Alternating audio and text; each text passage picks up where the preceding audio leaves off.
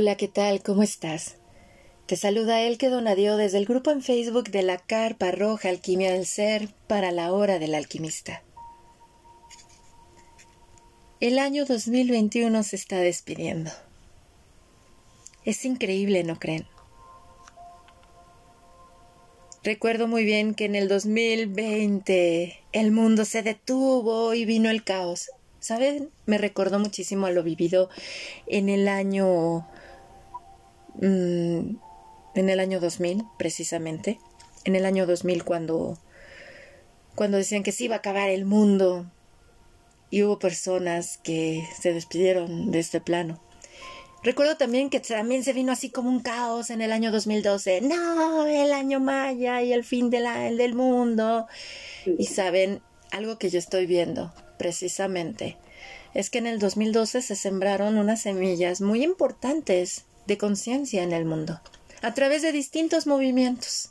Surgieron muchos movimientos, muchos, uno de ellos, el de Miranda Gray con One Blessing, surgió en 2012 y recuerdo muy bien que era ir a ti. Todo movimiento que surgió en el 2012 era toma conciencia de quién eres. Me acuerdo Miguel Ruiz y sus cuatro acuerdos. Fue algo precioso. Salió Eckhart Tolle y el poder de la hora. O sea, salieron muchas, muchos sembradores que compartieron valiosas semillas de alquimia con todos nosotros en 2012. Y atendiendo a lo que nosotros recibimos de ellos y el cuidado que dimos de esas semillitas en nosotros, pues vamos a ver en el año 2022 los frutos. Son 10 años ya. Por eso este 2020 también se sintió de nuevo. Se va a morir el mundo. Estamos viviendo algo nuevo. Claro, porque la vida es cambio, es evolución, es transformación, y mientras sigamos aquí y no nos llegue el game over, significa que aún seguimos aprendiendo a ser humanos, aceptando que la vida es cambio. Lo podemos ver en un electroencefalograma, en, el, en un electrocardiograma, nada es lineal, la línea es muerte. Lo, lo, lo este, Ahora sí, lo que no tiene movimiento está muerto y nosotros, si nos ponemos a pensar, tenemos un torrente sanguíneo que constantemente se mueve, un cerebro que se, que se mueve, un corazón que se mueve, o sea, vamos a ser flexibles ante los cambios y los movimientos. Estamos aprendiendo a ser humanos.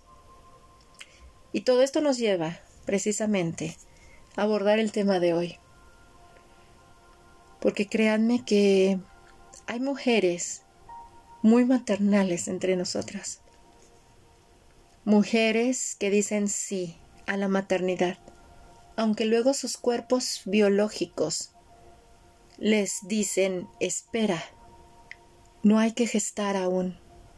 Pero saben, para mí estas hermosas mujeres, cuyos cuerpos biológicos les dicen espera, es porque son las madres del mundo, las que van a maternar a todos esos hermosos bebés, que por distintas situaciones quedaron huérfanos, o sus madres que los engendraron no están en condiciones mentales, emocionales o económicas para hacerlo.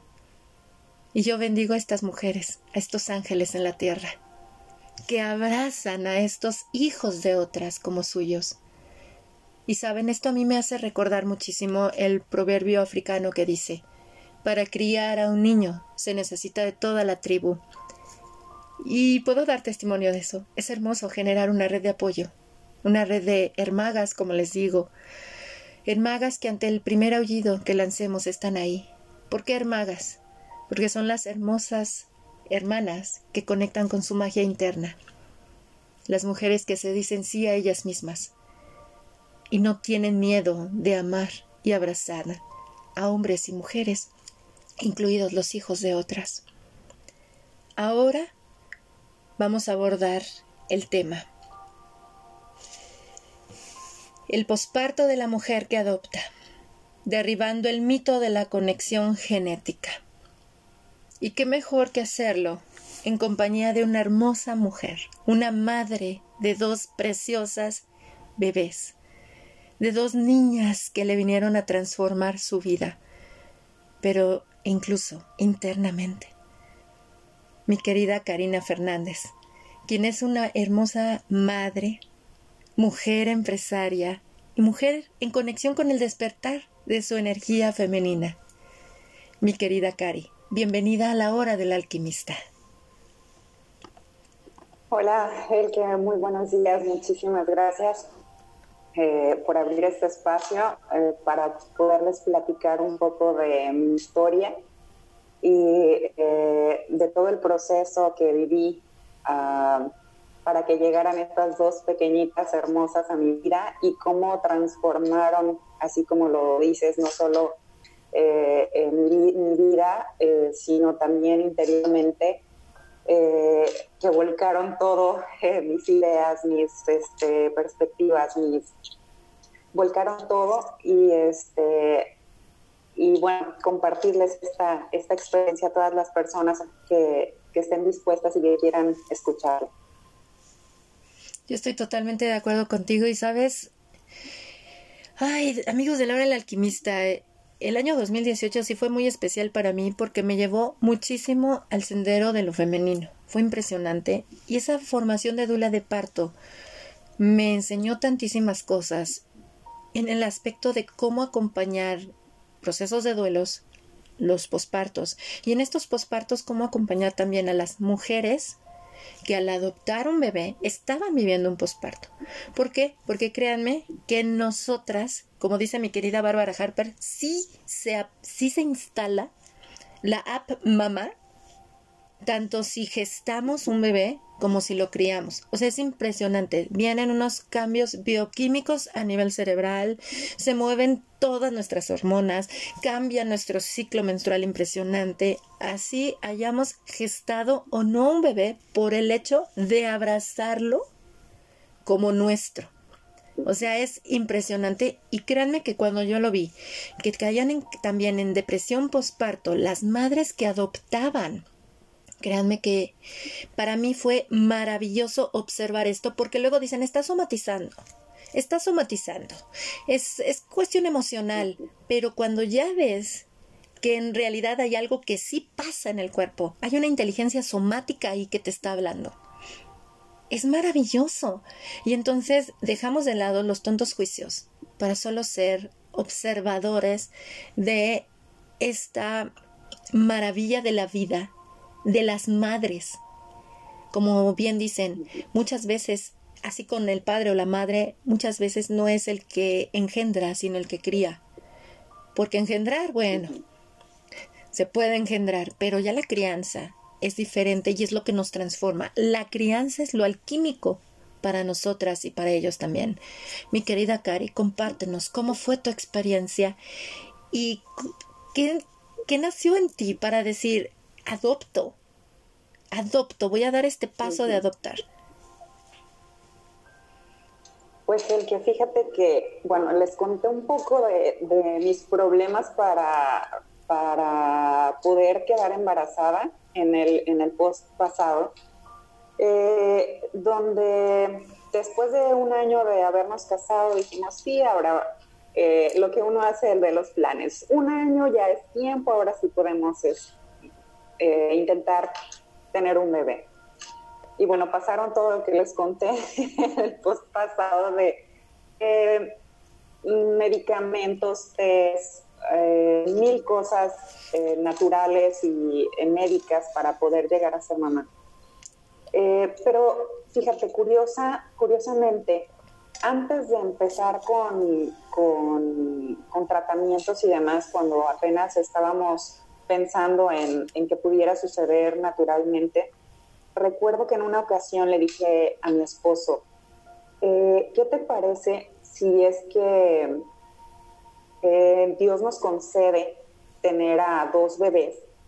¿Por qué no adoptamos también a un tercer bebé si nos sigue yendo eh, bien económicamente y tenemos las posibilidades, ¿por qué no adoptamos a un bebé? Y me acuerdo que en ese momento me dijo mi esposo, pues hay que esperar, hay que ver, este, y eh, más adelante, ya cuando se presente la situación, ¿no? O la ocasión.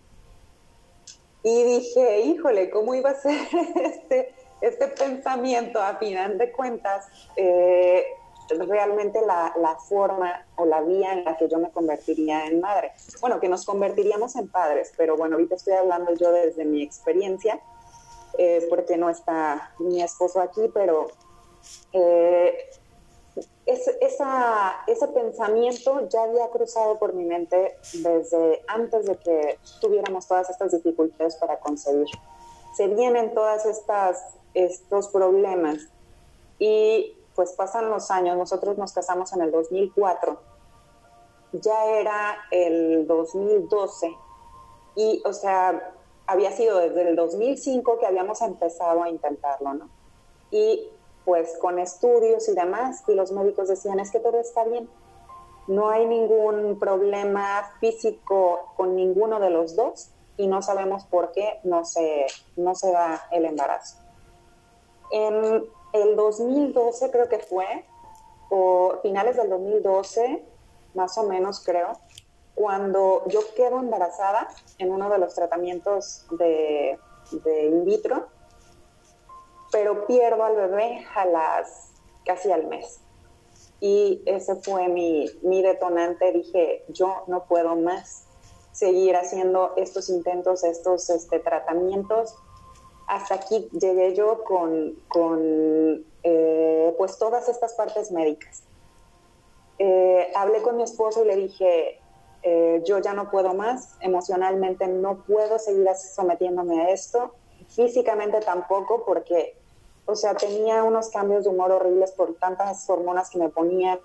Eh, mi cuerpo, o sea, me sale muchísimo acné, este, me sentía irritable, o sea, era, era horrible, porque todo eso es ajeno al cuerpo de la mujer y, y, te someten a demasiadas cosas. Imagínate, fueron en tratamientos, fueron casi cinco años en los que yo pasé sometiendo a mi cuerpo mes tras mes a todas esas cosas. Entonces le dije, yo no puedo más, yo no puedo más. Si tú quieres aceptar que yo no voy a seguir haciendo este, más tratamientos, pues está bien. Si no lo quieres aceptar, lo entiendo. Y eh, dejamos pasar un par de meses y fue cuando le dije, ¿sabes qué? Es que yo siento que, que yo soy mamá. O sea, yo me siento mamá.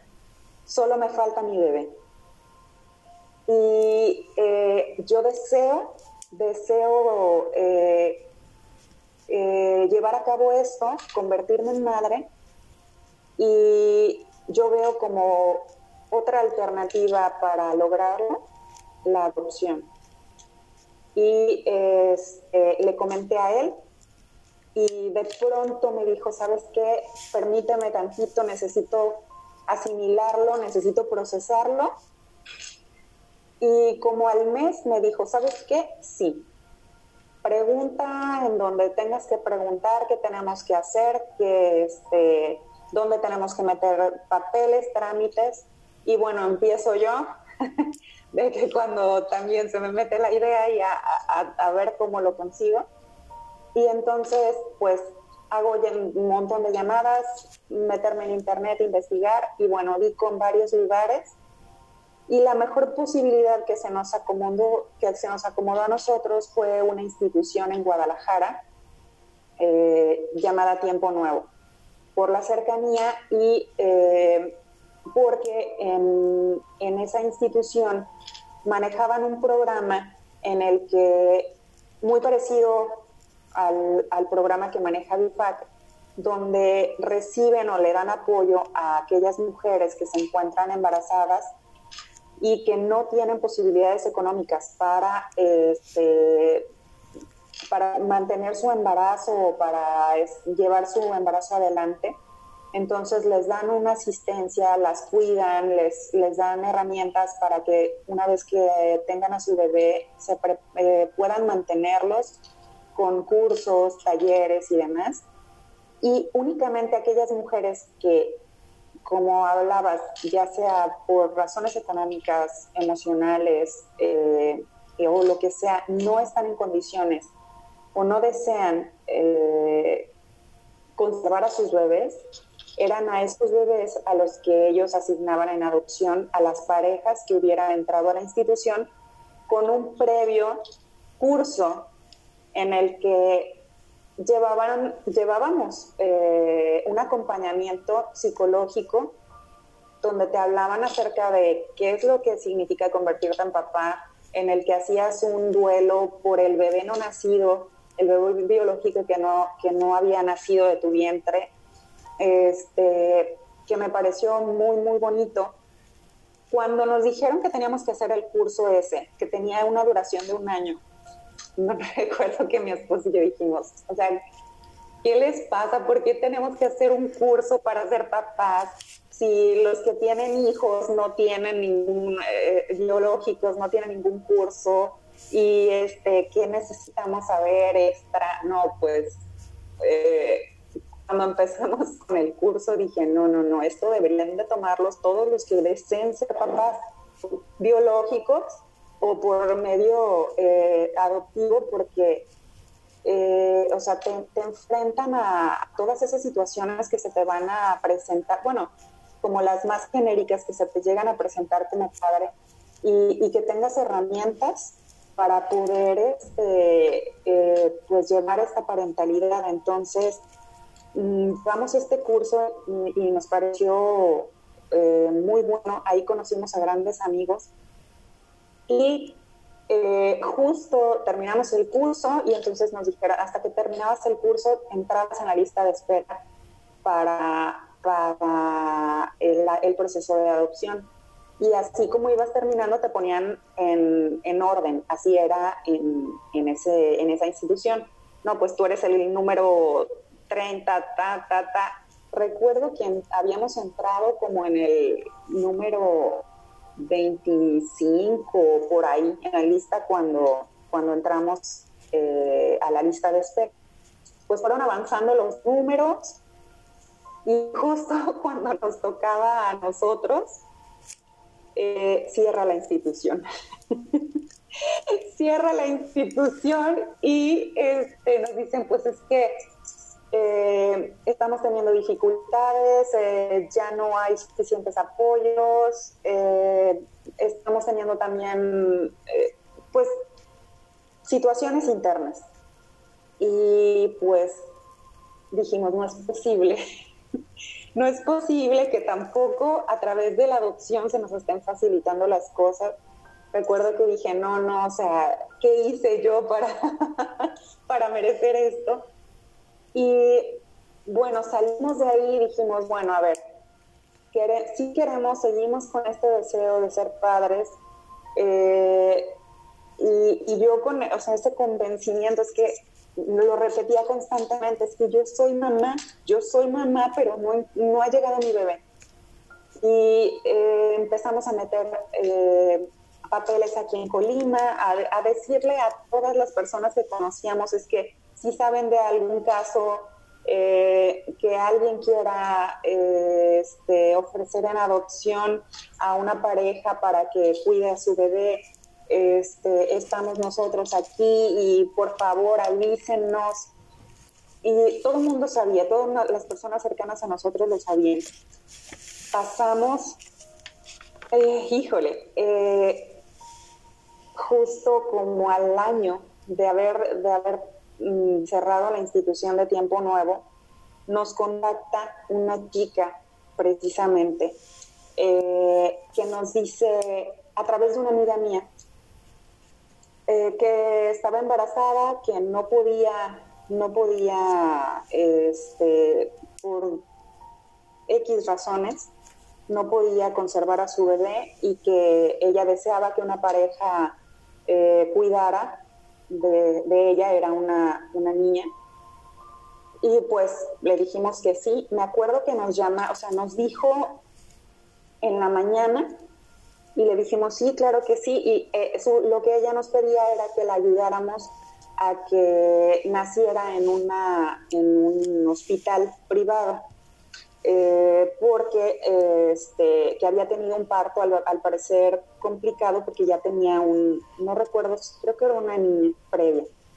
Pues le dijimos que sí, este, le dijimos que, bueno, que la queríamos llevar con el médico para que la revisara y nos dijo, no, pues es que está a punto de nacer. Y nosotros, ¿cómo? Sí, es, no, debe ser por días. Pues eso fue en la mañana, como a las 4 de la tarde nos habla, o más bien me manda mensaje y me dice, ya estoy en, en trabajo de parto y pues vámonos al hospital. No, es que no me puedo ir ahorita porque mi tía este, no sabe nada y necesito dejar a mi, a mi otra niña dormida en la casa para poder eh, irme al hospital. Entonces, pues estábamos ahí nosotros en el, en el teléfono esperando a que ella nos dijera este, que ya estaba lista para llevarla al hospital. Programamos, llamamos al hospital para que estuvieran eh, preparados y todo. Vamos por ella como a las 7 de la tarde la llevamos al hospital y nos dice, eh, la pasan al consultorio para revisarla y nos dice el médico, es que el bebé le dice a ella, es que ya tienes mucho tiempo de trabajo de parto. Este, ¿Cómo es que no te veniste antes? Es que no podía. Dice, es que el bebé ya está sufriendo. Entonces, la meten inmediatamente al, al quirófano y eh, pues no tardó mucho, a lo mejor fue como unos 40 minutos cuando sale el doctor, sale ella y nos dice el doctor, eh, pues ella está bien y, este, y la bebé, porque es, eh, era niña, nos dice la bebé está deprimida. Y pues cuando nos dijo eso, yo dije, bueno, ¿cómo está deprimida? está triste o, o, qué. Y este, pues ya nos dice el, el, pediatra, dice, no, lo que pasa es que estuvo privada de oxígeno, eh, la niña está moradita, no tiene, eh, su respiración pues, pues no es suficiente, va a tener, necesitar entrar a la incubadora necesita un aparato especial que no tenemos aquí en el hospital, la vamos a tener que trasladar al, al, hospital regional, pues dijimos, pues no importa, este, lo que sea. Y empieza la angustia ahí de nosotros en ese momento, porque estábamos con todo el nervio, con la emoción de que ya íbamos a ser papás, de que este, y, que por fin se iba a manifestar y nos dicen que el estaba mal. Recuerdo perfectamente haber entrado a la sala de, pues donde tienen a los bebés y ver la respiración eh, insuficiente fue algo horrible. Fui mamá por dos horas o algo así que vivió esta bebé y murió. Y murió a las dos horas y este fuimos entramos al cuarto con, su mamá. Fuimos nosotros los que le dimos la noticia. Y, o sea, vi, su cara de, también de dolor y, de culpabilidad porque empezó a decir es que si hubiera, si me hubiera salido antes, este, no hubiera pasado esto. O sea, fue una experiencia pues muy dolorosa. Eh, pero en ese momento me permitió acercarme a lo que vivía también una mamá biológica cuando eh, pues no podía conservar a su bebé, como antes de eso quizá llegué a pensar cómo es posible que una mamá eh, decida no conservar a su, a su bebé, cómo, cómo es posible que eh, puedan dar en, adopción cuando yo estoy deseando tanto a un bebé y no puedo concebirlo. Y eh, en ese momento me di cuenta de que son también, que es también una persona que también tiene eh, dolor y las circunstancias la están llevando a tomar esa decisión. Y que yo no soy nadie para juzgarla a ella. Y que que son también mujeres muy, muy valientes eh, al, decidir que otra pareja, otra mujer eduque y, y críe a sus hijos. Esa experiencia que fue horrible, horrible, me dejó esa experiencia, ese aprendizaje. Y pues fuimos, enterramos a la bebé. Eh, ay, no, es, es desgarrador llevar una cajita pequeñita con un bebé dentro. Y con cuatro personas en, el entierro, mi esposo y yo, este, la mamá biológica y su hermanita. Era algo súper, súper triste que, híjole, lo recuerdo y me sigue doliendo el corazón. Eh, y justamente murió el día del cumpleaños de mi papá, que mi papá en ese tiempo ya había fallecido, tenía creo que un par de años, este, no, sé, no recuerdo si dos o tres años de haber fallecido, este, por eso no se me olvida la fecha, 2 de agosto. Y fui con mi mamá y la abracé y lloré y lloré y lloré. Y le dije, mamá, es que este, íbamos a ser papás ya por fin y, murió la bebé. Y este, después de esa situación, de esa experiencia que vivimos, pues le dije a mi esposo, ¿sabes qué? Es que todo se está complicando todo se está complicando, ni siquiera la adopción se acomoda, dije, eh, creo que algo, algo está pasando. Y por esas fechas, me acuerdo que yo le decía, es que Dios mío, ¿qué pasa? Yo le decía, es que necesito que me digas si no es que, yo deba ser mamá. Y recuerdo perfectamente, hay un sueño que tengo grabado eh, que para mí fue súper revelador. Eh, fue en el 2016, creo, cuando un día estaba dormida en, en mi casa y sueño, sueño que estamos en el campo, en la casa de una tía. Están mis papás, aunque mi papá ya había muerto, pero estaba, estaba él también en mi sueño, están mis papás, estaban mis tíos, y había una pareja con una niña pequeña, como de cuatro o cinco años. Y era una niña pequeña con el cabello chino, rubio. Y me acuerdo que en el sueño yo me este, eh, jugaba con ella, la estaba cuidando, este, Mm, estaba yo al pendiente de ella.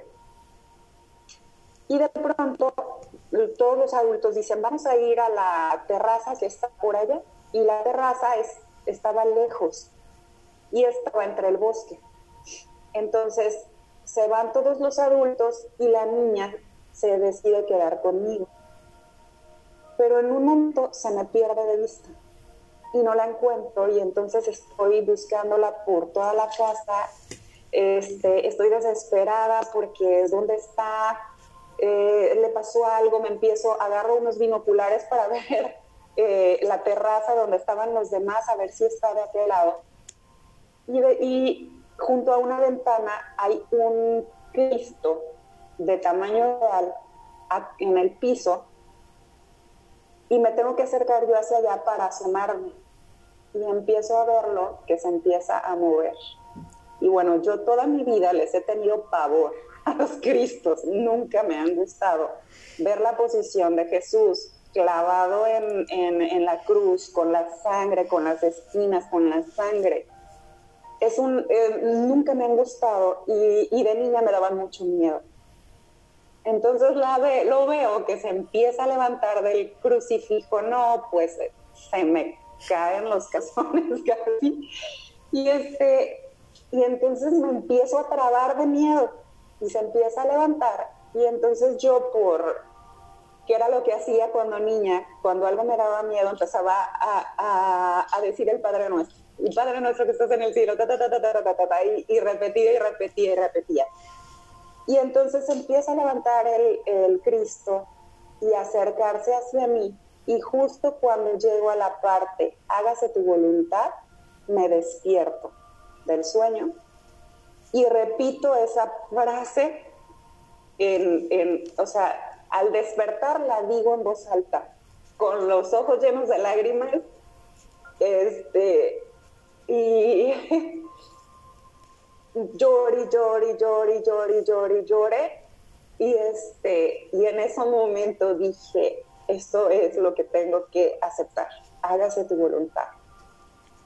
Dije, yo ya eh, he estado forzando todo, he estado queriendo decidir qué es lo que tiene que hacer o qué, qué es lo que tiene que pasar en mi vida.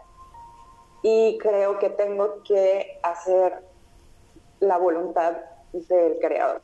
Entonces, sentí que había sido un mensaje para mí. Cuando despertó mi esposo le dije, ¿sabes qué? Ya no quiero forzar las cosas, solo lo que se nos vaya presentando adelante es a donde voy y lo, que, lo que fluya es hacia donde tenemos que ir. Donde haya resistencia, por ahí no. Y entonces, justo a partir de ese momento, las cosas precisamente empezaron a fluir como el agua. Nos, nos hablan unos amigos de los con los que estuvimos en el curso en Guadalajara y nos dicen, oigan, fíjense que eh, tenemos a unos amigos que nos dicen que en Guanajuato eh, tienen un programa muy bueno de, de adopción, que, este, que hay que meter los papeles a través del DIF y que este, tenemos allá una muy buena oportunidad de, lograr eh, la parentalidad a través de la adopción. Le dije, bueno, pues si nos están invitando, vamos. Oye, que es el curso, que no sé qué, que tienes que ir cada una semana, una vez a la semana por un mes, pues a ver, se nos acomodan las cosas, ¿no? Pues que el trabajo sí, se nos acomoda, ah, vamos estábamos en el curso, hicimos el curso, conocemos a otra pareja, se nos acercan y nos dicen, oigan, es que yo, eh, nosotros vemos que ustedes cumplen con los requisitos para entrar a BIFAC de, León. ¿Cómo ven si quieren hacer una entrevista con la directora? Este, les podemos conseguir el dato y a ver si los quiere aceptar. Pues vamos. Este, entonces, nos dijeron, es muy difícil que acepten a una pareja foránea, pero pues nada pierden con intentarlo, pues bueno, vamos a intentarlo. Hicimos la entrevista, nos dijeron, pues saben qué, solamente aceptamos a dos foráneos por grupo.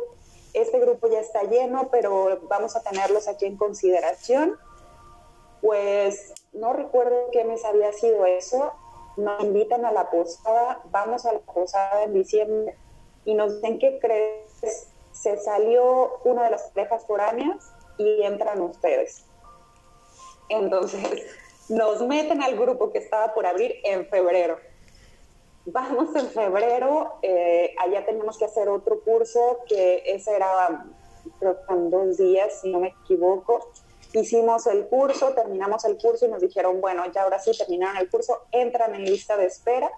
En BIFAC, eh, como manejan eh, la adopción no es por lista de espera, sino que ellos hacen un consejo, un consejo y cuando nace el bebé, eh, buscan que tenga afinidad física con alguno de los papás de los que están en la lista de espera y a ellos es a quienes les eh, asignan este, de esa manera la pues la parentalidad.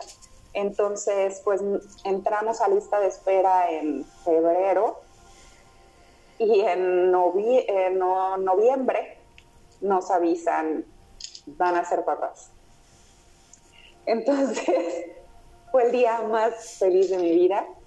Eh, y fue ahí donde dije, o sea, como al momento en el que dejas las cosas eh, fluir, cuando dejas de resistirte a lo que está pasando, es cuando realmente puedes escuchar claramente las señales que te mandan, las señales divinas, porque yo, yo creo en eso, eh, de por dónde tienes que ir, de los pasos que eh, las personas, las situaciones que te van a ir y te van a llevar a lo que va a ser tu, tu destino. Entonces, fue en noviembre del 2017 cuando nos, nos avisan que, somos papás. Eh, y eh, teníamos que seguir todavía el proceso de, pues para el juicio y demás. Y en BIFAC hacen una forma muy, muy bonita para que, se conozcan los papás con, con su nuevo bebé, que es a través de una misa en la que invitas a todos tus familiares y a la que asistimos. Y él es, es una pareja de, se les llama padres canguros, quienes desde el momento del nacimiento del bebé hasta el momento en el que llega el bebé a la familia, este, a su familia, a su nueva familia, se quedan con ellos, entonces se les llama eh, padres canguro. Y los padres canguros son los que presentan a los nuevos papás eh, con, su, con su bebé. Y bueno, pues fue una ceremonia súper emotiva, muy bonita. Este, todos estábamos llorando, toda la familia súper contenta eh, recibiendo a, a Zoé, mi, hija mayor. Y bueno, eh, dije, todo ese martirio fue el que tuve que pasar para, para convertirme en madre. Y fue cuando dije, así tenía que ser, así tenía que ser. No pudo haber sido de otra manera. Tenía que haber pasado por tantos tratamientos, por tanta, eh, por tantas nos para que llegara ella. Porque no podía haber sido otra bebé que no hubiera sido ella. Y fue cuando los cuando te dicen es que Dios tiene sus razones y es que todo sucede por algo, y cuando te dicen eso, lo único que quieres es mentarle a la madre a la gente que te lo dice, porque o sea, tú estás viviendo el dolor, tú estás viviendo este, eh, el no poder llevar a cabo tus sueños, trátese de, en, el, en mi caso, de convertirme en mamá, otros quizá de, de conseguir una pareja, eh, otros, no sé, de que este, su, familiar esté bien, qué sé yo. pero cuando te dicen eso, es como, híjole, no me digas eso, yo lo que quiero es ver manifestado mi deseo. Pero es hasta, hasta una vez que pasa el tiempo en que entiendes, el, entiendes los para qué tenía que haber sucedido todo lo, anterior, para que tú te encuentres en este momento eh, que estás viviendo ahora. Y bueno, eh, yo creí que a la llegada de Zoe iba a ser ya él y vivieron felices por siempre, ¿no? de todas las, las este, los, cuentos de hadas. Y, y, la parte que no te dicen, que nadie habla. Y es la llegada de ese bebé que viene y te transforma tu vida totalmente. La, la voltea patas para arriba. Es recuerdo que fueron los momentos más felices de mi vida, pero también al momento eran las, las grandes dudas, los, los, este, los grandes miedos que se empezaron a despertar en mí. Y es que no muere la mujer que era antes para dar vida a, a, a una madre y el otro día vi un, un, post que decía, nadie me dijo que al convertirme en madre estaba a punto de conocer a alguien nuevo. Y esa persona nueva no era mi bebé, era yo. Entonces, híjole, eh, fue, fue una revolución donde decía yo, es que estoy feliz de ser mamá y es que era lo que siempre quise, pero es que me siento tan cansada, es que no he dormido en tantas horas es que eh, mi bebé llora y llora y no sé qué tiene. Ya le di de, comer, ya le cambié el pañal, este, ya lo arropé, no tiene frío, no tiene esto, sigue llorando, ¿qué pasa? Es que estoy haciendo mal, es que no soy buena mamá.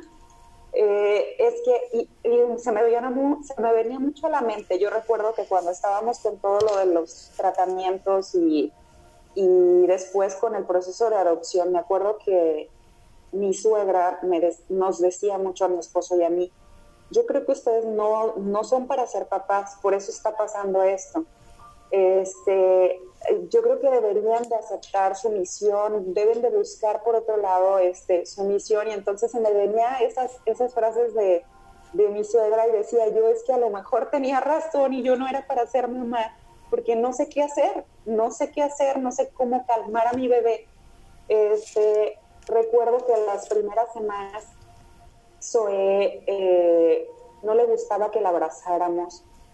Eh, y, digo, claro, pues es que venía de una separación de, de su madre biológica y después vivir una semana más con los padres canguro. Y la vuelven a separar para que llevarla con nosotros, pues es que yo creo que emocionalmente ella decía, pues es que en ningún lado me, me quieren, entonces, ¿cómo voy a dejar o apegarme nuevamente a otra, a otra persona? Y cuando ella, pues, sentíamos esa, ese, ese rechazo de parte de ella y entonces era como, ay, es que mi bebé no me quiere tampoco. Fueron unas semanas súper difíciles, eh, con muchísimos miedos, con muchísimo cansancio y este, con mucho sufrimiento y, y muchas dudas. Y me acuerdo que, o sea, no tenía ganas de salir, no tenía ganas de, ver a nadie. me, me, acuerdo que me dijeron unos de mis primas, oye, queremos ir a, a, a visitar y a conocer al bebé, ¿saben qué? Mejor yo les digo cuándo porque no quería ver a nadie, porque decía yo, es que, este, y luego las personas que estaban cercanas a mí me decían, es que tienes que darle así, es que tienes que hacerle así, oye, es que yo creo que tiene frío, es que yo creo que tiene calor, es que ¿por qué lo traes sin zapatos? Y es que, entonces, una de, de, de frases y de consejos contradictorios que recibes de todos lados, que te hacen dudar de si lo que estás haciendo es, es lo correcto para tu bebé. Entonces, me acuerdo que en, eso, en ese tiempo, ya cuando pasó como unos dos meses y ya empecé como a como a estabilizarme y a decir, bueno, a ver, creo que ya, creo que ya lo estoy logrando, creo que por ahí la llevo y eh, que se empezó a ver el, el, ya el vínculo con ella, con Zoe, eh, que, me buscaba a mí, que se me acurrucaba, que solo... O sea, bueno, fue el wow. Dije, sí, sí, sí, sí lo estoy haciendo bien, sí lo estoy logrando. Y me acuerdo que en ese momento dije, voy a escribir un, un artículo. Me acuerdo que así lo empecé, que ya nunca lo terminé. Dije, se los voy a mandar a todas las mamás que están en la lista de espera en mi grupo, porque, eh, o sea, tienen que saber que no todo miel, miel y dulzuras. A mí nadie me dijo que iba a pasar tanto miedo, que me iba a, cuestionar mi, maternidad, que me iba a cuestionar el si realmente era yo eh, para ser madre, este, que si lo estoy haciendo bien o no, que hay días que, que, pensaba, es que yo creo que la regué, ¿no? Yo, yo creo que no era yo para ser madre, o híjole, es que estoy tan cansada que no quiero verla, es quiero solo dormir, quiero que alguien se haga cargo de ella y entonces me sentía culpable porque quería un espacio para mí, quería este, descansar, escapar un rato de, de eso. Y nadie dice eso, nadie habla de que las mamás, eh, pues hay ratos que no tienen ganas de estar con los hijos, que se sienten abrumadas, que que se pregunten si, si, si eso, eh, pues si debían convertirse en madres. Y me acuerdo que dije, yo les tengo que decir, yo les tengo que decir, yo les tengo que contar, porque no me gustaría que, que vivieran lo mismo que yo en la parte de, de, ese, de esa culpa, de esa culpabilidad, porque todo el mundo te dice es que este, ser madre es lo mejor del mundo, y sí, ser madre es lo mejor del mundo, si ese es tu vocación, y, pero también viene con, con toda esa sombra, con toda esa parte eh, oculta y que, que nadie dice porque creemos que es malo. Creemos que es malo que haya momentos en los que queramos como mamás tener un espacio para nosotras mismas, creemos que es malo que haya ratos en los que el llanto de nuestros hijos nos, nos canse o nos desespere, que creemos que es malo, que, eh, que, queramos que, que, alguien más los cuide por una hora, dos horas. Eh, entonces, híjole, es súper, súper complicada esa parte y, y no la hablamos, lo romantizamos mucho hablamos solamente de la parte bonita y de la abnegación a, los hijos. Y, en el momento en el que te atreves a comentárselo a otra mamá y que te dice, ay, es que yo también lo viví. ¿Y por qué no me lo dijiste?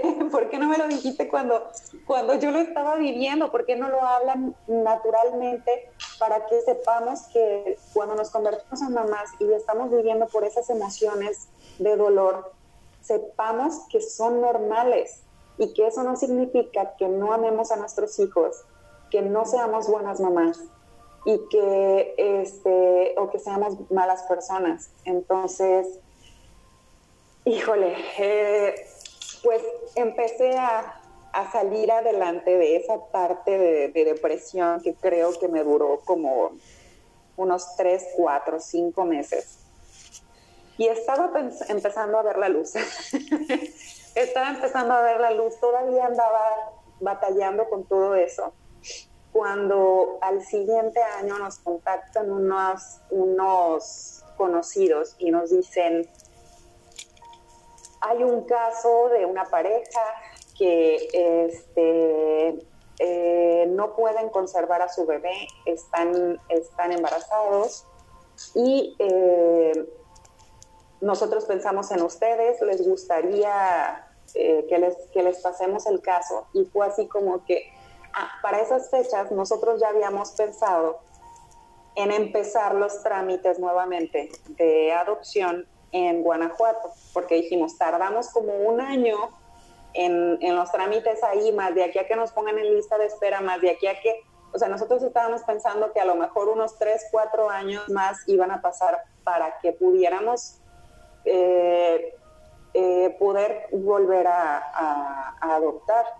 Y eh, teníamos en la mente que queríamos un hermano para Zoe, porque este, queríamos que se sintiera acompañada en, en, la familia, porque siempre, bueno, tanto mi esposo como yo tenemos hermanos.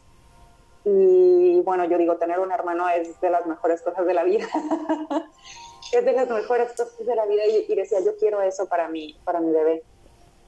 Entonces, ya habíamos empezado a ir a, Guanajuato para hacer el, eh, para entrar nuevamente en lista de espera.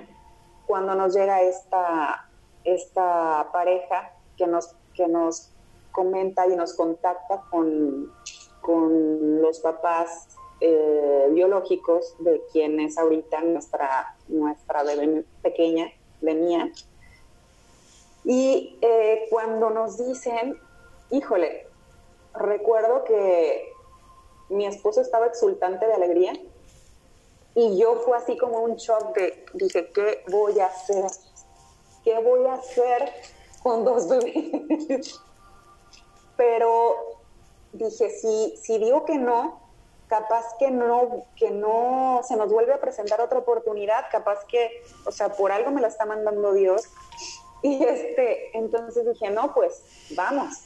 Es como que si quedé embarazada de, como dicen, de, este, se les chispoteó o algo así. Y entonces dije, bueno, pues adelante. Entonces, llega Mía eh, al año dos meses de Zoe. Entonces tenía yo dos bebés, dos bebés pequeñas de brazos.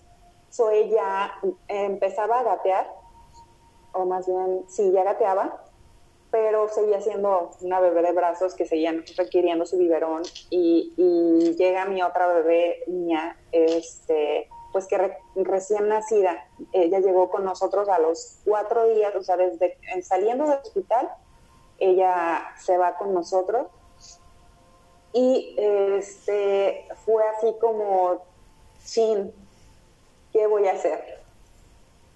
Y cuando llega Mía, se me mueve todavía mucho más, mucho más eh, mi, pues mi mundo. Porque ahora empieza otra parte donde, chin, es que no le puedo dedicar ahora toda la atención a Sue, que es mi hija mayor, que requiere. Y entonces ahora le tengo que poner más atención a la chiquita, pero entonces con la que con la más grande es con la que apenas creé el vínculo, apenas logré que ella me identifique como su mamá, que, que este, pues sí, es ese, ese vínculo que se crea entre mamá y, hijo. Y ahora, o sea, ¿cómo le voy a hacer para que ella no se sienta rechazada? Y híjole, o sea, fue súper, súper complicado. Y surgen las otras los otros miedos de, maternidades que yo creo que a lo mejor no debía haber hecho esto, es que no tengo tiempo para las dos, es que me siento totalmente cansada porque cuando se despertaba una, luego este, hacía despertar a la otra, entonces eran dos bebés llorando y eran dos pañales y eran dos verones y era y yo sola en la casa. Entonces, mi, mi esposo me ayudó en ese tiempo, me acuerdo que él daba el biberón de las, eh, de las 12 de la noche, creo, o una, no, de la 1 de la mañana, para que yo le diera el de las 5 de la mañana. Y entonces yo dormía en el otro cuarto para que no me despertaran a la 1 de la mañana y poder descansar un poco más eh, para, para estar en condiciones de luego aventarme todo el día con las dos bebés en la casa. Entonces empecé a, desmoronarme. Empecé a desmoronarme, empecé a, híjole, tenía mis cambios de humor, este, no tenía ganas de hacer nada, de pronto explotaba así de, desesperación y de coraje y de cansancio y luego eh, me daba mucho por llorar y llorar y llorar y llorar y es que estoy muy mal y es que eh, no debía haber sido mamá y es que era Mm, culpa y es que sentimientos de insuficiencia, sentimientos de este, desvalorización, eh, culpabilidad, mm, todo el tiempo. Y, y, es que decía, ¿cómo le voy a decir a mi mamá y a las personas que están cerca de mí que, que me siento cansada, que no, que no, no quiero verlas, que, o sea, me van a decir tanto que, que estuviste con que quería ser mamá y que quería ser mamá y ahora resulta con que este, no quieres y entonces y, comentaba es que estoy muy cansada y ay pero es que disfrútalos ahorita que, que se puede da gracias que y entonces decía yo híjole que eh, estoy muy mal estoy muy mal y bueno pasado pasado el tiempo yo seguía sintiendo como esa parte en la que no me recuperaba, no me recuperaba emocionalmente. Eh, medio salí adelante y medio no. Y el año pasado eh, pasan otras situaciones en mi vida que se suman a ese posparto. Y entonces caigo en una depresión terrible, una depresión muy, muy fuerte. Empecé en enero, empecé en enero a, mostrar un poco más. Para febrero yo ya estaba, pero sí, totalmente perdida. Y yo dije, no, yo puedo, empecé a ir con psicóloga, este, y empecé a trabajar, a trabajar todo esto y que mis gotitas de Bach y que mis test y mis respiraciones, mi meditación, porque bueno, yo ya venía en, esto de la meditación desde hacía pues alrededor de 10 años eh, y buscando de dónde agarrarme para salir de, de ahí. Pero era una tristeza tan, tan, tan profunda que por ahí de julio, agosto, dije, no puedo más, no puedo más, eh, no disfruto ni siquiera la comida, ni el día, ni mis hijas, ni nada. Y entonces eh, dije, necesito algo más. y tuve que recurrir a, a, ir con un psiquiatra, junto con el acompañamiento psicológico que estaba llevando. Y me dijo, bueno, es que no tiene nada de malo que, que recurras al, al psiquiatra este, porque para mí recurrir a él era como que, como que perdí la batalla, como que me di por vencida. Y, y, mi psicóloga me dijo, no, es que, o sea, tienes que ver por tu calidad de vida. Y si tu calidad de vida no te está permitiendo eh, disfrutar de las cosas pequeñas, pues entonces, este, o sea, ¿qué sentido tiene? Necesitas esa ayuda extra que te pueda dar y comencé con las pastillas que en mi caso fueron eh, mi salvación.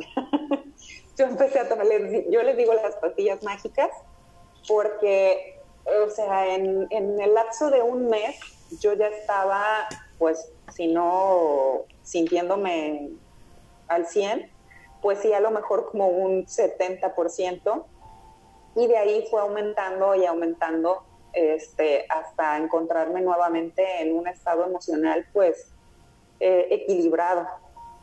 Pero ha sido como toda una, una lucha, toda una batalla.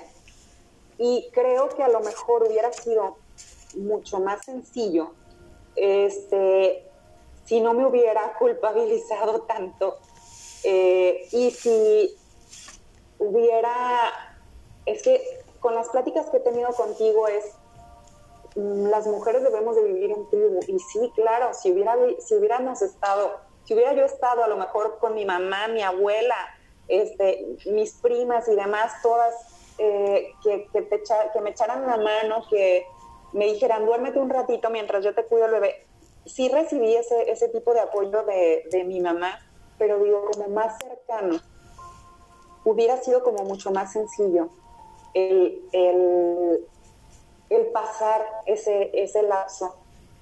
Y quizá no hubiera sido necesario este, la otra parte, nunca lo sabré, pero, pero sí creo que deberíamos o podríamos estar más conscientes de esto al hablarlo más y, estar como más presentes de, de las otras mujeres que están viviendo el, ser mamás este, primerizas o no primerizas, el, recibir un bebé en casa porque se mueve todo, se mueve tus emociones, este, o sea, las cosas que te gustan, se reestructura todo. Y digo, yo lo noté en lo, en lo, en lo externo, en lo físico, pero interiormente, claro que que también suceden nuevos vínculos eh, eh, pues neurológicos y qué sé yo, o sea, bioquímicos al, estar con ese, con ese bebé. Y yo creo que tienes razón, las mujeres somos para vivir en tribu y para apoyarnos y respaldarnos y no criticarnos el que es que no le puso los zapatos, es que no le puso el no sé qué, es que le deberías de hacer, o sea, no, más bien, ¿qué necesitas que te apoye con, tu bebé y seguir lo que, lo que esa mamá está decidiendo para ese bebé? Entonces, eh, híjole, eh, esa, esa fue mi experiencia y me acuerdo que también cuando estaba viviendo eso en ese momento, recuerdo que pensaba, yo tuve algunas amigas que, pasaron por la depresión postparto y que yo obviamente ni, idea tenía de realmente lo que significaba eso. Pero cuando yo leía acerca de la depresión postparto decía, es que así me siento yo, pero es que yo no los parí, yo no parí a mis hijas. ¿Cómo es que esté sintiendo yo eso? ¿Cómo es que este, me esté pasando las mismas emociones que, viven las mamás que tienen... Eh, que, tienen a un bebé eh, biológicamente, ¿por qué estoy experimentando yo esas mismas emociones si yo no los parí? yo solamente las, las estoy criando. Y, y, ahora, ahora me doy cuenta de, híjole, cómo es la biología, de no importa si lo pariste o no, o sea, lo que importa es eh, lo que identifica tu cuerpo. Amigos de la hora del alquimista, yo estoy pero fascinada con la charla con mi querida Cari a tal grado que aquí el timer de la charla de repente ya lo vi así como 3, 2, 1, porque Anchor nos da siempre periodos de una hora entre episodio y episodio. Dije, no, que no se vaya, ¿no? y yo dije, ok, pero ya, es que esto con lo que cerraste, Cari, es precioso, porque sí es cierto, los cambios que vienen, y por favor, compártenos, porque yo sé que de seguro en el, en el episodio, y no me van a dejar mentir, amigos de la hora del alquimista, se quedó, vamos más allá de la biología, y ahí se nos cortó. Pero yo sí escuché lo que dijo Karina y yo digo, quiero que quede grabado. Más allá de la biología, ¿qué, mi querida Cari? Sí, lo que, lo que es, es más allá, más allá de la biología, que este, en realidad es que nos convertimos en madres. Y el cuerpo identifica eso. No, no identifica, ah, es que pariste a un bebé, no, o sea, identifica, te estás convirtiendo en madre, estás, estás abrazando la maternidad y en ese momento es en el que empiezan a suceder esos cambios en nuestro cuerpo. Entonces, eh, Híjole, bueno, yo solo quiero, quiero hablar un poco de eh, la importancia de que hablemos de esto, de que, de que compartamos estas experiencias entre, entre nosotras las mujeres, que nos demos cuenta de que no tiene nada de malo sentir eh, estos sentimientos de, culpa, de, eh, o sea, de cansancio, de, o sea, son, son naturales y son parte de todas. Quizá algunas lo experimenten con más intensidad que otras, pero yo creo que todas lo vivimos y es importante hablarlo para que no lo vivamos en silencio.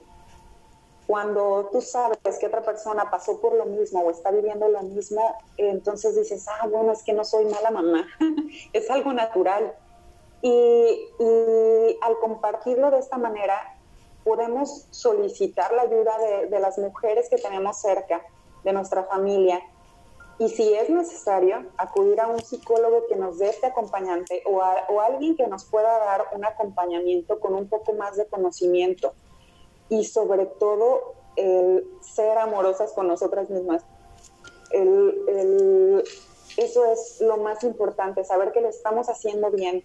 Siempre las decisiones las vas a estar tomando a lo que tú crees que es mejor para tu bebé. Claro que lo vamos a regar, claro que este, les vamos a causar traumas a nuestros hijos, pero, o sea, siempre desde una conciencia de que estás tratando de hacer lo mejor por ellos y de que eh, nos, nos, nos, informemos y tratemos de, de, de salir adelante de todas estas cosas. Entonces, es por eso que cuando, cuando él que me dijo, vamos hablando de esto, dije, sí, me da muchísimo nervio hablar delante de la gente y hablar en público, pero sí, porque creo que es muy importante que hablamos de esto y que lo compartamos porque si, si una sola mujer al escuchar esta charla eh, podemos lograr que deje de sentir esos sentimientos de culpa, pues ya, ya sirvió de algo.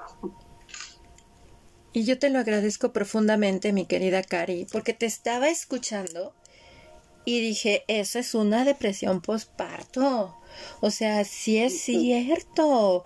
O sea, sí es cierto. La vivimos las mujeres. Y créanme que hay que derribar este mito y por eso tenemos estos espacios y te agradezco mucho todas las valiosísimas semillas de alquimia. Yo me la pasé escribir y escribir y escribir y escribir. ¿Por qué?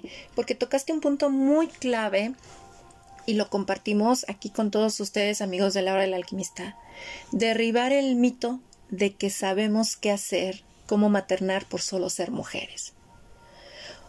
O sea, así como también se dice que ya sabemos qué hacer cuando nos llega la menstruación y es mentira, o sea, sí necesitamos estar acompañados, por eso el maternaje es importante. Ser maternadas es importantísimo, tener esa red de apoyo, no de que, ah, sí, este, se da solo, ¿no? O sea, se da solo. Lo mismo pasa con la maternidad. A mí me fascinó esa alegoría que hace mi querida Bárbara Harper de que se nos instala la app mamá desde el, desde el momento en que empezamos a gestar un bebé o lo empezamos a criar. Dije, sí es cierto, pero es como cuando bajamos una app. O sea, ahí está. Ahí está la app. ¿Cuántas veces tenemos la app? Pero no sabemos cómo funciona. Por ejemplo, yo puedo decirles que ahorita estoy utilizando Anchor, esta plataforma o esta aplicación para grabar, pero no sé todas las bondades que tiene. Lo mismo veo que es nuestra app mamá. Y como cuando nos dice eso Bárbara Harper en ese curso que tomé de parto en agua, me fascinó porque dije, sí, se instala en nosotros la app mamá y se va a ir actualizando y actualizando constantemente conforme nuestro hijo o hija va creciendo y nosotros tenemos que aceptar que vamos creciendo junto con ellos y tenemos que dejar atrás a la mujer que éramos para darle paso a una nueva mujer. ¿Por qué? Porque si vamos a estar atendiendo nuevas necesidades del bebé o de nuestros hijos edad con edad Así, créanme, amigos de la hora del alquimista, si ustedes ya son abuelas, pues se les sigue actualizando la app mamá porque ahora son abuelas, sus hijos ya crecieron, o sea, se nos sigue actualizando hasta que el game over nos llega.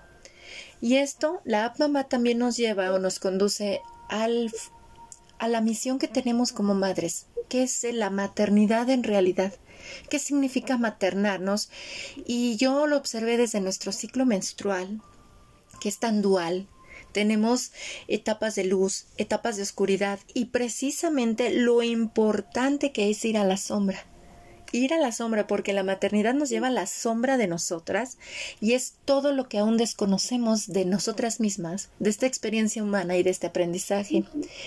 Por eso a mí me encantó muchísimo y como lo he compartido, agradezco al 2018 que le dije, este es mi año en el que me permito recibir todos los cursos que vengan y que sean para mí más alto bien, que fue desbordante para mí, claro que sí, pero me llevó a hilar esto de ir a tu cuerpo. Conecta con tu inteligencia somática, la inteligencia suprema de tu cuerpo. Todo mundo habla del yo superior. ¿Sabes dónde está tu yo superior? En la inteligencia de tu cuerpo. Tu cuerpo habla. Tu cuerpo te habla y nos habla constantemente. Y yo creo que por eso dice el canto, para llegar a Dios hay que aprender a ser humanos. Pues claro, si quieres conectar con lo que es la totalidad divina y el alma, primero aprende a ser humano, ¿no? Conecta con tu cuerpo que te dice. Y, y me encantó muchísimo todo esto, porque, porque yo al escucharte yo dije, cierto, cierto, muy cierto, el, el hecho de de identificarnos porque en mi caso de igual manera yo desde niña deseaba ser mamá de hecho decía voy a ser mamá de dos niñas de dos niñas. Tengo dos bebés. No sé si se acuerdan a nosotros todos los que ya estamos sobre los 40 nos tocaban los bebés no y te compraban hasta los bebés ya grandes no había bebés hasta grandes. Y me encantaba. Y también viví esa frustración tan grande que también te dicen es que hay mujeres que solo porque les digan mi amor ya se embarazaron. Y tú dices, pues yo no soy de esas mujeres, en donde si vas a, a, que te revisen perfiles hormonales, todo, y llegas a tener el dolor, el dolor profundo de, de por qué otras sí y yo no, y cómo los regalan, cómo los abortan, cómo no se hacen cargo, cómo hay mamás que tienen bebés y los maltratan, o sea, y sí llega el momento en el cual, como dijo mi querida Cari, también uno despierta esa empatía hacia la otra. Bueno, qué situaciones está viviendo, también te despiertas como esa empatía, ¿no? De comprender un poquito la situación de la otra. Y, y me encantó mucho cuando mencionas eh, lo del duelo por el bebé no nacido en nuestro vientre. Eso yo lo aprendí con una querida amiga en Manzanillo, una amiga mía que vendía collares en la playa. Ella era artesana y precisamente yo antes de ser madre tuve dos embarazos anembrionarios en mi primer matrimonio, luego el primerito fue con mi primer gran amor, en donde me decía ella, tú llóralo, llóralo, saca toda el agua de tu barriga, me decían, ¿no? o sea, del útero, porque el anembrionario es un saco gestacional vacío y créanme que es horrible, porque te dicen, no, pues no hay nada. Porque luego sí, en el ámbito médico son, pero bien finos para decir las cosas, ¿no? Y tienes que ah, no ser tan sensible, ¿no? no seas tan emocional, ¿no? Porque te dicen, pues no hay nada. Y así, así, tan fríos y duros. Y, cuando a mí me dijeron sacos gestacionales vacíos, que son los anembrionarios, ahora comprendo más. Eh, mi amiga me dijo, ¿sabes qué? Es que esos no eran sus papás. esos muchachos no eran los papás de tus dos bebés. Eh, estabas muy chiquita y aún estás muy chiquita. Cuando se llega, llega el momento, vas a, van a llegar tus dos bebés. Y recuerdo muy bien, así como tú nos compartes, mi querida Cari, amigos de la hora del alquimista. De igual manera, pues yo me caso en 2004 igual. Chócalas. Cumplimos 17 años de matrimonio, Ana, no manches. Y llega el momento en el cual dices, quiero ser mamá. Y todo te dice, no vas a ser mamá. Y entonces sí entras en una depresión, en donde dices, ¿y por qué no? Y puedes reclamar, claro que sí, pero también como que entra esa parte filosófica en uno, ¿no? De, bueno, pues ya que, y precisamente esto que dijiste del sueño, a mí me resonó bastante, te lo juro, porque a mí me dijeron, tú te tendrías que someter a unas, este, a un tratamiento hormonal, porque tal la hormona la tienes baja, que no sé qué. Y yo siempre he tenido miedo a las hormonas, lo confieso y lo he compartido en distintas charlas, por lo que he visto de los estragos, por los pacientes que recibía mi papá, femeninos. Y yo decía, no quiero eso. Y entonces, ese hágase tu voluntad, a mí me encantó. O sea, yo me identifiqué muchísimo con eso, mi querida Cari, porque yo también dije, pues si no estoy destinada a ser madre, pues no voy a ser madre. O sea, acepto el que no voy a gestar un bebé. Lo acepto, adoptaré, adoptaré. Yo también dije, pues voy y adopto, ¿no? Yo voy a adoptar. Y cuando, cuando doy este salto, me embarazo. O sea, es impresionante. Así como contigo fue, hágase tu voluntad. Y llegó tu bebé, llegó Zoe. Conmigo llegó Nicole. En, a tal grado les comparto, amigos de la hora del alquimista, yo también llegué a pasar por esas depresiones, comprendo muy bien a Cari, o sea, yo te estaba escuchando y dije, volví a somatizar todo, ¿no? Mi cuerpo lo sintió de nuevo y entonces llegué el momento en el cual yo me empecé a sentir tan mal que dije, ay, otra vez me dio fiebre tifoidea, piensas que es una enfermedad, pero cuando me hicieron el ultrasonido, porque era revisar mis intestinos cómo estaban y dijeron, oye, hay un saco gestacional con latido, dije, ¿qué? ¿Qué? O sea, de veras que recuerdo muy bien ese 23 de abril del 2006, estaba de moda la canción Todo cambió de Camila que yo le dije a mi hija, esa es tu canción. De blanco a negro a color me convertí y fue tan fácil quererte tanto. O sea, yo desde ahí dije, oh, es, es, es algo que vivimos, porque cuando perdemos toda, o sea, nos entregamos, dejamos de resistir, como tú nos dices, y te dan esa noticia de vas a ser mamá, o sea, se nos sube toda la adrenalina. Y volvemos a decir, ¿en serio? ¿En serio? Y sí, Sí, a mí me fascinó todo esto y tocaste un punto también del que nadie habla y yo es algo que en mi formación de dula de parto les dije a mis maestras. Hablen de los duelos perinatales y neonatales, porque nadie te dice que puede morir un bebé al nacer y tú nos lo has compartido y sí es cierto. Y a mí precisamente, amigos de la hora del alquimista, me tocó hacer mis prácticas como dula de parte en el 2008, precisamente acompañando duelos perinatales y neonatales. El comprender también a la otra mujer el por qué quiere dar en adopción a su bebé. Hay mujeres que viven unos embarazos impresionantes y se llama vida por vida y son mujeres que están viviendo cáncer, pero deciden suspender su tratamiento para gestar a su bebé, pero literalmente su bebé se las va a comer. O sea, van a parir para morir. O sea, eso es algo que nadie habla y yo creo que tenemos que hablar de todo lo que es humano, quitarle el color rosa y hablar de lo oscuro, de lo que está en la sombra, porque en la sombra no está lo maligno, no está lo, lo negativo, está lo que aún desconocemos y considero que por eso esta experiencia humana no está completa sin la sombra. En la sombra está todo lo que desconocemos aún de lo que es ser humanos, de lo que soy. Entonces ir a la sombra en realidad revela la luz, la sabiduría, la experiencia de vida.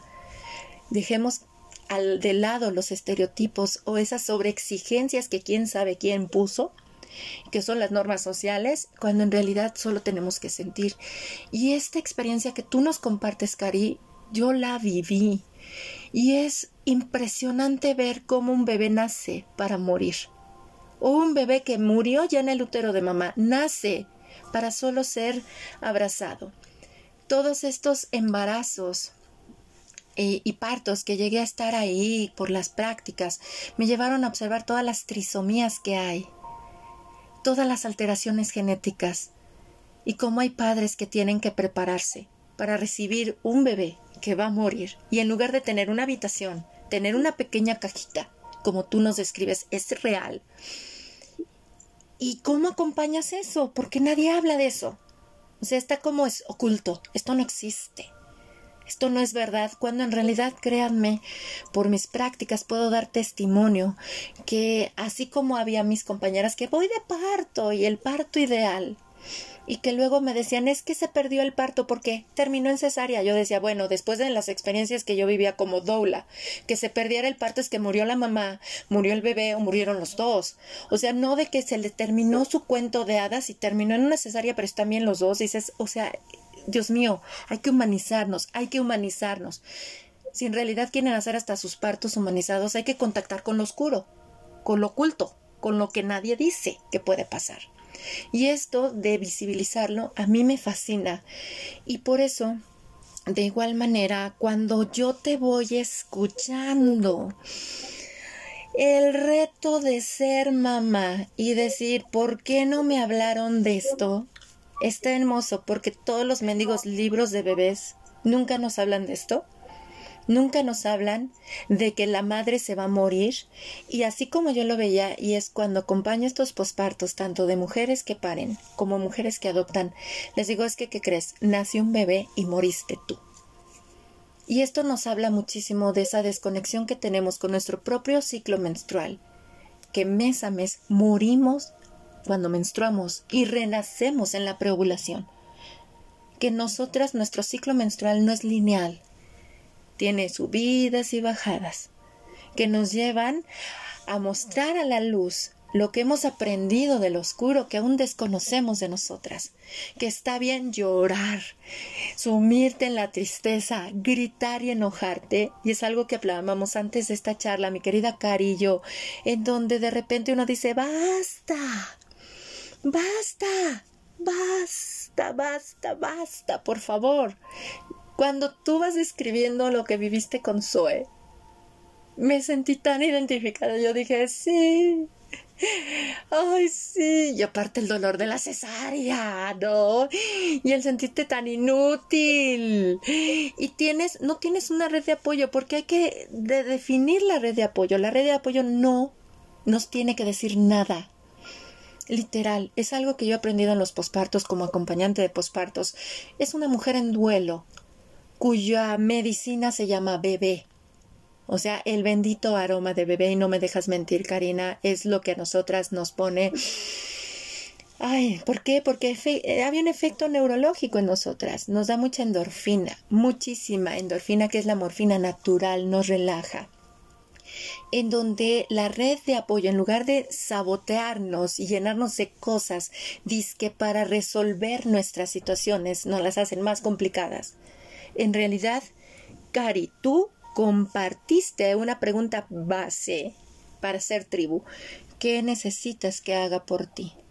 Eso es la pregunta para toda mujer en posparto, para toda persona que vive en duelo, porque el posparto es un duelo, dejemos de romantizar.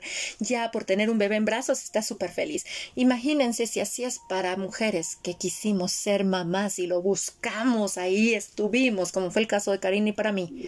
Imagínate una mujer que no quiere ser madre y lo y toma la decisión por presión social, sus padres, sus familiares, o porque les llegó un chin, me embaracé. O sea, por eso a mí cuando me dicen, es que el aborto, espérate, ya cuando ves todo lo que implica la crianza de un humano y todo lo que hay, luego muchas veces dices, respeta a la mujer que aborta. Respétala, por favor. Tú no sabes qué la llevó a eso. Si uno que dijo voy con la maternidad y según uno bien listo, la pateó y nos sigue, seguimos, seguimos, porque cada etapa de nuestros hijos nos lleva, no me dejas mentir, mi cari, a nuevos aprendizajes con nosotras, a redescubrirnos, a morir para renacer. Ahora imagínate una mujer que dice no quiero ser madre, es válido, respetemos por favor a todas las parejas que deciden no ser padres. No es obligación, no es condición sine qua non de sí o sí se tiene que cumplir. Que si estás en una relación en pareja es para ser papás. O sea, respetemos eso. Y la red de apoyo es importante. Es como la doula. A mí me gustó por eso mucho la formación de dula de parto. Estás pero no estás. Como dula de parto, tú solo tienes que guardar el silencio, porque es un momento sagrado. Tanto acompañar el parto como el posparto. No tienes que hacerle ruido a esa madre. Tienes que, ahora sí que, tener tus antenas activadas y desde esa empatía saber qué es lo que requiere esa madre. Y preguntarle, ¿qué puedo hacer por ti? Es que me siento que no sé qué, que no sé cuánto. Perfecto, dame al bebé. Que eso, ahí está, ahora te abrazo a ti. O sea, es empatía y esa es la red de apoyo. La tribu no es las personas que están encima de ti. Son las personas que te dan tu espacio también para llevar tus procesos. Porque puede ser muy asfixiante ser madre. Sí puede ser asfixiante, pero eso no significa, no tiene nada que ver con el amor. ¿Por qué? Porque como dijo Cari, hay demasiado. Ah, o sea, hay, hay demasiado presión de, eh, de, esa, esa falsa tribu que te estresa, empezando por nuestras mamás porque mamá también lleva a ser un factor estresante, porque la mamá no es consciente de que su mamá se le está actualizando ahora que su hija está siendo madre o su hijo. Y entonces pueden ser muy tiranas y nos hacen sentir las peores madres del mundo. Y cuando te escucho, cuando recibes a Mía Sí, te lo juro, Cari, que cuando dijiste, mi esposo estaba feliz, pero yo dije, ching, ¿qué voy a hacer con dos bebés? Chócalas. Yo lo viví también. ¿Por qué? Porque a mí, al año de Nicole me decían, ¿y cuándo el segundo? Ay, mira, es que qué bonito, y que necesita el hermanito. Ya sabes, por favor, no digan eso. O sea, mujeres que son madres, son abuelas, ya dejen, tiren la máscara, por favor. Y más que ustedes luego parieron hasta 20, 10, 5, 7, 3, o sea, nosotras con uno y nos desbordamos. O sea, no es porque ustedes hayan sido más valientes, sino que ustedes callaron. Y este es el resultado de callar y por eso la mujer se llega con artritis, gastritis, Alzheimer. Ya no tenemos las abuelas sanas, tenemos puras abuelas enfermas por callarse tanto por no decir la verdad, por, por miedo a que las critiquen. Y entonces al escucharte, yo le dije a César, está bien, sí, yo no imagino mi vida sin mi hermana. No, sí, podré tener muchos medios hermanos, pero tengo una hermana y como tú nos lo compartiste, bueno, tú tienes hermanos, yo también, y más porque empiezan luego las abuelas en mi caso fue más la mamá de él, esa niña necesita niños, o sea, por favor, quítense esas ideas de que los niños necesitan niños. Necesitan primero la mamá y si la mamá no está bien, los hijos no van a estar bien. Así de fácil. O sea, hay que cuidar a la mamá. Es lo que aprendí mucho con la experiencia de Dula de parto, que la vengo haciendo desde el 2018. La mamá se encarga del bebé. Hay que cuidar a la mamá. O sea, hay que darle herramientas de sostén, saber qué hacer. Cuando te sientas así, puedes hacer esto. Eh, ¿Cómo te sientes? No es no es pensar que uno tiene la verdad absoluta. Pregúntale al otro cómo te puedo ayudar. Es que me siento desbordada. Muy bien, entonces si tú tienes herramientas de sostén, las puedes compartir a esa persona y que las aplique. Y si le funcionan adelante y si no, van a venir nuevas, como nos compartiste tú ahora en la charla. Y sobre todo, es, es el hecho de ese shock, porque sí, yo cuando dije, sí, se los juro, amigos del área del alquimista, que ahí conocí la ovulación, porque yo dije, uy, imagínate, si Nicole fue de todo, cambió y el milagro, como tú bien dijiste, Karina, pues de una vez lo hacemos, porque total, cuatro años, ¿no? Nos podemos parar, ¿no? No hay problema. Yo dije, uy, yo desconociendo mi ciclo mensual y mis cambios hormonales porque nada más nos hacen conocer lo negativo de lo que es sangrar y lo negativo que es ser premenstrual. Nadie nos habla de las otras. ¿Por qué? Porque las otras son la autoexigencia de siempre estar hacia afuera, ¿no? Y entonces ahí fui cuando yo escuchando un programa de radio mientras trabajaba en una artesanía, hablan de la ovulación.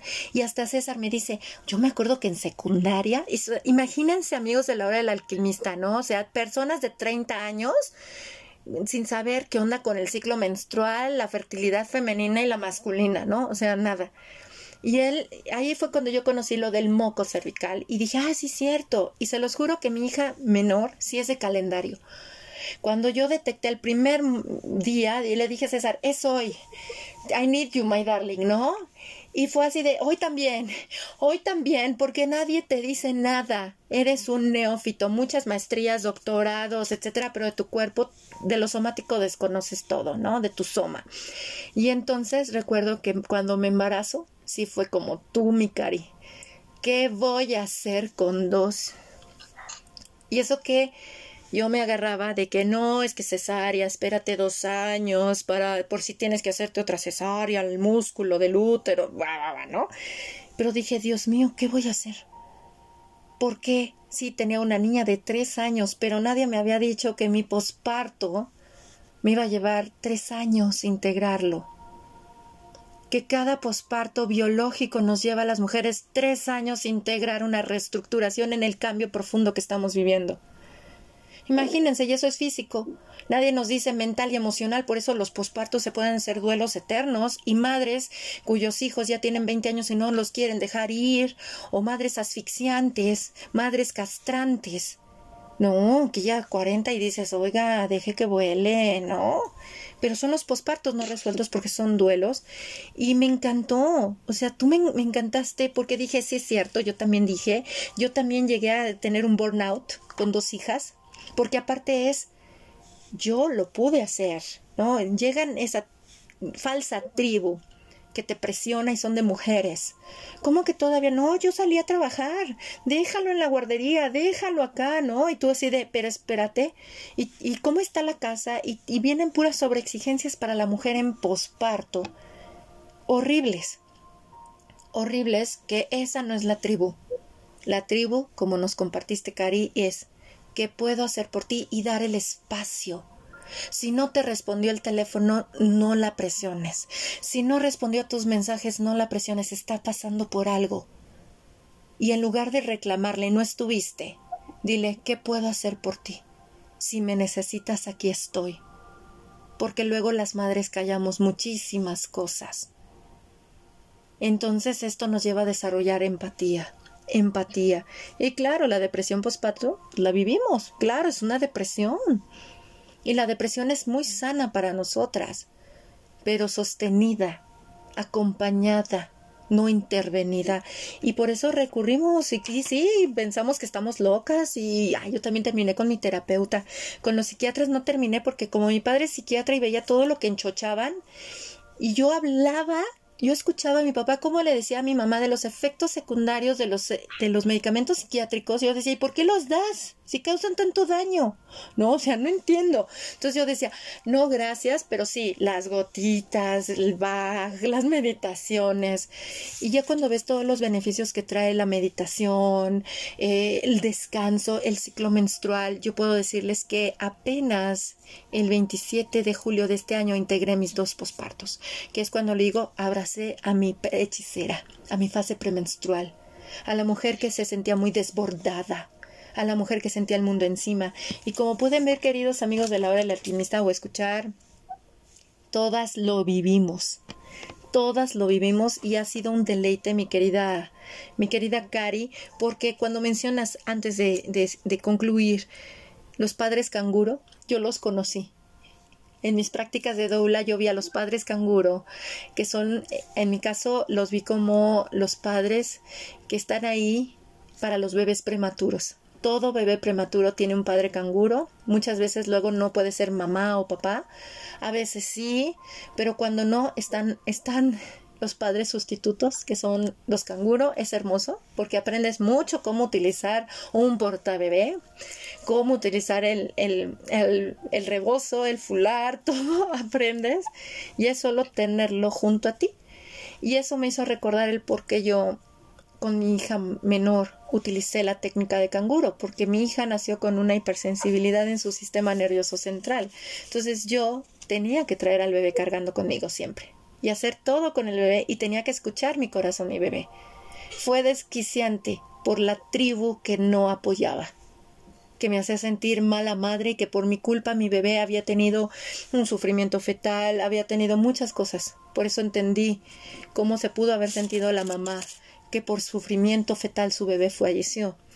Entonces es horrible porque no necesitamos reclamos las mujeres, necesitamos contención. ¿Y la contención sabes cuál es? Silencio. Si tus palabras van a herir las emociones de alguien, cállate. La opinión te va a invitar a reflexionar al otro, pero solo la das cuando te la piden o cuando sabes que es más hermoso lo que vas a decir que guardar silencio. Ay, qué qué hermosísima charla. Gracias, Karina, de veras, por todo lo compartido en ella. Gracias por darle voz a tu posparto. Y como se podrán dar cuenta, amigos de la del alquimista, todas lo vivimos somos mujeres. Como siempre comparto con o sin útero físico, con o sin ciclo menstrual, la danza hormonal de nosotras es estrógeno, progesterona y oxitocina. Estrógeno, la hormona empática. Progesterona, una hormona de empuje. Oxitocina, la hormona del placer. El placer. Claro, la danza hormonal de los hombres es diferente, pero eso ya lo hablaremos en otro podcast. Cari, ha sido un placer enorme escucharte. Ha sido hermoso nuestro círculo de mujeres en posparto. ¿Por qué? Porque lo seguimos experimentando. La vida sigue. Somos eternas aprendices y maestras. Y por favor, más que ver la maestría como alguien que enseña, véanlo, los invito a que lo vean como el que pone en práctica todo lo aprendido. Todo lo aprendido y solo comparte lo aprendido no el que vaya y enseña a otros. Esos son los falsos maestros, desde mi muy humilde punto de vista. El maestro es el que lo vive, el que practica. Así me lo dijo un maestro, recuerdo en 2008 cuando terminé la maestría en humanidades. El que ahora empieza la verdadera práctica, la verdadera maestría. Y de igual manera me lo dijo un maestro cuando terminé la licenciatura en comercio internacional. Ahora sí vas a aprender lo que es ser licenciada en comercio internacional al practicar todo. Mil gracias por esta charla tan valiosa. Gracias por todas, pero la infinidad de semillas que has compartido con nosotras, mujer. De veras, gracias. A manera de cierre, ¿qué nos compartes, Cari? Eh, bueno, pues ya mencioné eh, hace, hace un momento, igual y sería como recalcarlo, la importancia eh, de, tres, de las tres cosas que para mí son súper importantes en estos momentos, que es el compartirlo, el hablarlo, el, eh, decir cómo nos sentíamos para eh, que, que, no nos sintamos la, el, el granito negro en el arroz a la hora de que estemos viviendo por estas cosas eh, la otra, el solicitar la ayuda de la familia o, la ayuda que, se requiera de esa tribu, pero como dices, eh, buscando, pues sí, selectivamente aquellas personas que te vayan a apoyar y no que te vayan a, quitar eh, esa tranquilidad que se requiere en estos momentos y, el, ser muy comprensivas y amorosas con nosotras mismas en esos momentos porque estamos aprendiendo a ser mamás. Y bueno, lo seguiremos haciendo de, ahí en adelante, pero los, los momentos más, mm, pues de los momentos más difíciles es, son esos primeros meses eh, donde no tenemos idea de qué hacer, de qué se siente, de, y, y entonces debemos de, ser amorosas con nosotras mismas y como me habías platicado antes es pues maternarnos a, nosotras mismas para poderlo hacer con nuestros bebés.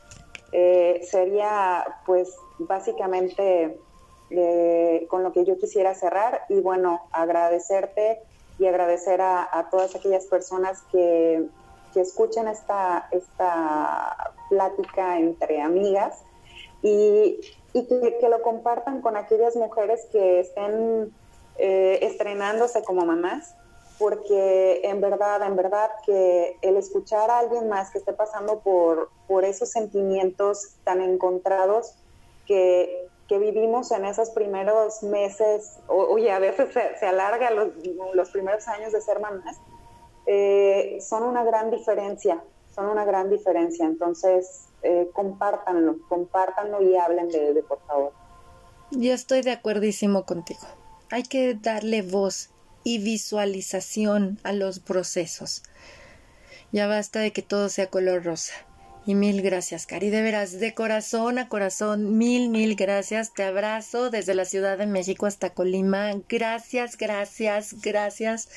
Y, por cierto, háblanos de tus redes sociales porque les he de decir, amigos del lado del alquimista, que claro, por eso se me barrió la charla hoy, porque estoy en mi primer día de menstruación y mis ondas cerebrales son muy bajas. Es como si estuvieran hablando con una abuelita de como de 70, 80 años, ¿no? Entonces, eh, voy a estrenar mis hermosos y preciosos panties pachoncitos menstruales que me mandó mi querida Cari. Me llegaron como anillo al dedo ahora que voy a estar de abuelita háblanos por favor de estas panties de manera breve y compártenos tus redes sociales para que entren en contacto contigo y además por favor síganla porque tiene un blog hermosísimo en donde comparte muchísimas reflexiones mi querida Karina. Eh, gracias, El que mira, este, bueno, les comparto, tenemos una, una página eh, que se llama yocarmin.com Ahí pueden encontrar estas panties de las que está hablando Elke, eh, panties menstruales. Es una de las alternativas eh, naturales para, gestionar nuestra menstruación. Y bueno, son, bueno, yo les, yo les voy a decir que son maravillosas, ya el que nos dirá su experiencia. Obviamente cada persona decide qué es lo mejor para ellas, pero pruébenlas por favor. Yo les aseguro que les van a encantar. este, eh, pueden encontrarnos también en redes sociales, en Instagram, en Facebook, como Yo Carmín. Y eh, dense una vuelta también por el blog, en la misma página de yocarmin.com está conectando con la luna en mí, donde estamos hablando sobre estos temas de menstruación, de la feminidad y eh, también de la sexualidad femenina. Entonces, eh, dense una vuelta por ahí, eh, tenemos mucho, mucho que compartirles. Eso me encanta, ¿saben? A mí cuando mis hermagas me dicen, ay, el que lo haré, hazlo por favor. Mientras más seamos, más se enciende el mandala a nivel mundial, por favor. Muchísimas gracias, Cari. Y yo fascinada de compartir con todos ustedes y contigo mi experiencia con el calzón menstrual, porque les he de decir que desde el 2018, con la formación de Moon Mother y de parto, dejé las toallas desechables, me fui a las toallas ecológicas, las de telita. Mis favoritas, les he de decir, son Lubela. La marca Lubela a mí me fascinó. Y ahora cuando Karina me dijo, oye, mira, es que el calzón menstrual, yo ya lo había escuchado por otras hermagas, pero la manera en la que me lo compartió Cari, dije, ok, le daré una oportunidad. Y como sé que esta mujer es muy sensible y tiene su toque muy personal, yo dije, me permito recibir, vénganos tu reino y ya les contaré qué tal, porque si eso de dormir a pierna ancha o a pierna suelta, como decimos, mientras menstruamos, sin tener el pendiente de voy a mancharme, aunque no tiene por qué agobiarnos ya las manchas, pues también me va a permitir como moverme de manera más libre después de tantos años, ya llevo como 29 años menstruando, ¿no? Entonces, poder dormirme otra vez a mis anchas va a ser padrísimo. Y te lo agradezco profundamente y allí estaremos compartiendo nuestra experiencia porque también mi hija va a usar ahí su pantaleta menstrual cuando le llegue su fase de abuela y será hermoso hermoso y de nuevo mi, mi, querida Cari, gracias por tu contribución para la hora del alquimista. Cerramos el año de broche de oro y para mí es muy interesante y muy importante tu colaboración porque yo mañana 16 de diciembre voy a parir. Sí, voy a parir, es el cumpleaños de mi primer hija. Entonces, es, es hablar de este posparto precisamente. Ahora que ya voy a a ir al cumpleaños de mi hija para volver a hacer una actualización de mi app mamá, porque en cada cumpleaños se nos actualiza la app mamá condenada a nuestros hijos, te lo agradezco. Para ser gentil conmigo y recordar que ese posparto, aunque hace 15 años lo viví, sigue en mí, sigue en mí y es parte de mí y es parte de la alquimia de mi ser. Te abrazo con amor, hermosa. Gracias, gracias, gracias. ¿Y qué decirles a ustedes, amigos de la hora del alquimista? ¿Qué les parece esta charla? Ustedes recuerden que también tenemos otras charlas aquí en el espacio donde hablamos del posparto. Ya hemos ahora sí de visualizado, dándole más visión, haciendo visibles los pospartos y cómo los vivimos. Y qué mejor que ahora escuchar a una mujer que desafiando todos los mitos biológicos también lo experimentó en ella. Esto nos lleva a reflexionar en torno a nuestra inteligencia somática. Dejen de buscar al yo superior fuera de ustedes. Habita en nosotros y está en nuestro cuerpo. Claro, recordemos la intensidad, es muy importante. Todos tenemos un 1% que nos hace genéticamente diferentes y en ese 1% puede haber una alta sensibilidad también en el sistema nervioso central, lo cual nos hace percibir más los estímulos hormonales y ambientales de manera más intensa a unas mujeres más que a otras. Así es que también tomen en cuenta eso, porque eso me permitió a mí observar el por qué viví tan intensamente mis embarazos, mis pospartos y mis partos, y por qué soy tan intensa en todo lo que hago, pero también porque amo también menstruar e irme a la cueva. Si les gustó esta charla, los invito de veras, como dice mi querida Cari, que la compartan en sus redes, en sus contactos, háganla llegar a aquellas personas que ustedes consideran que les puede ser de utilidad. Así es como si estás acompañando a una persona en posparto, así es como la puedes acompañar, diciéndole, no estás sola, escucha este testimonio, ya basta de que nos callemos las mujeres. Quédate con quien te nutre, esa es tu tribu, porque la tribu nos enseña cómo maternarnos al recibir el abrazo maternal de quienes nos acompañan.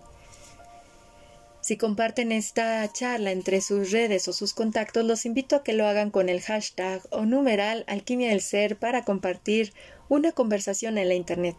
La Hora del Alquimista está presente en 14 plataformas de, de reproducción de podcast en audio, sobresaliendo, resaltando, por supuesto, Anchor, Spotify, TuneIn, Overcast, Pocketcast, Google Podcast y Apple Podcast, entre otras más. Mi nombre es Elke Donadillo y los abrazo con profundo amor. Si les gustó esta charla, les agradeceríamos que nos lo hicieran saber. Le pueden escribir directamente a mi querida Cari, a yo Carmín, o a mí en Messenger, buscándome como Elke Donadío, o bien a través de mi correo electrónico. Todo en minúsculas, elke8a en gmail.com. Deseo que su cierre de año sea gentil y amoroso. Recuerden ser compasivos con ustedes mismos. Estamos aprendiendo a ser humanos. Y en la sombra está todavía lo que ignoramos de nosotros mismos. Los abrazo con amor desde el grupo en Facebook de la Carpa Roja Alquimia del Ser. Hasta pronto.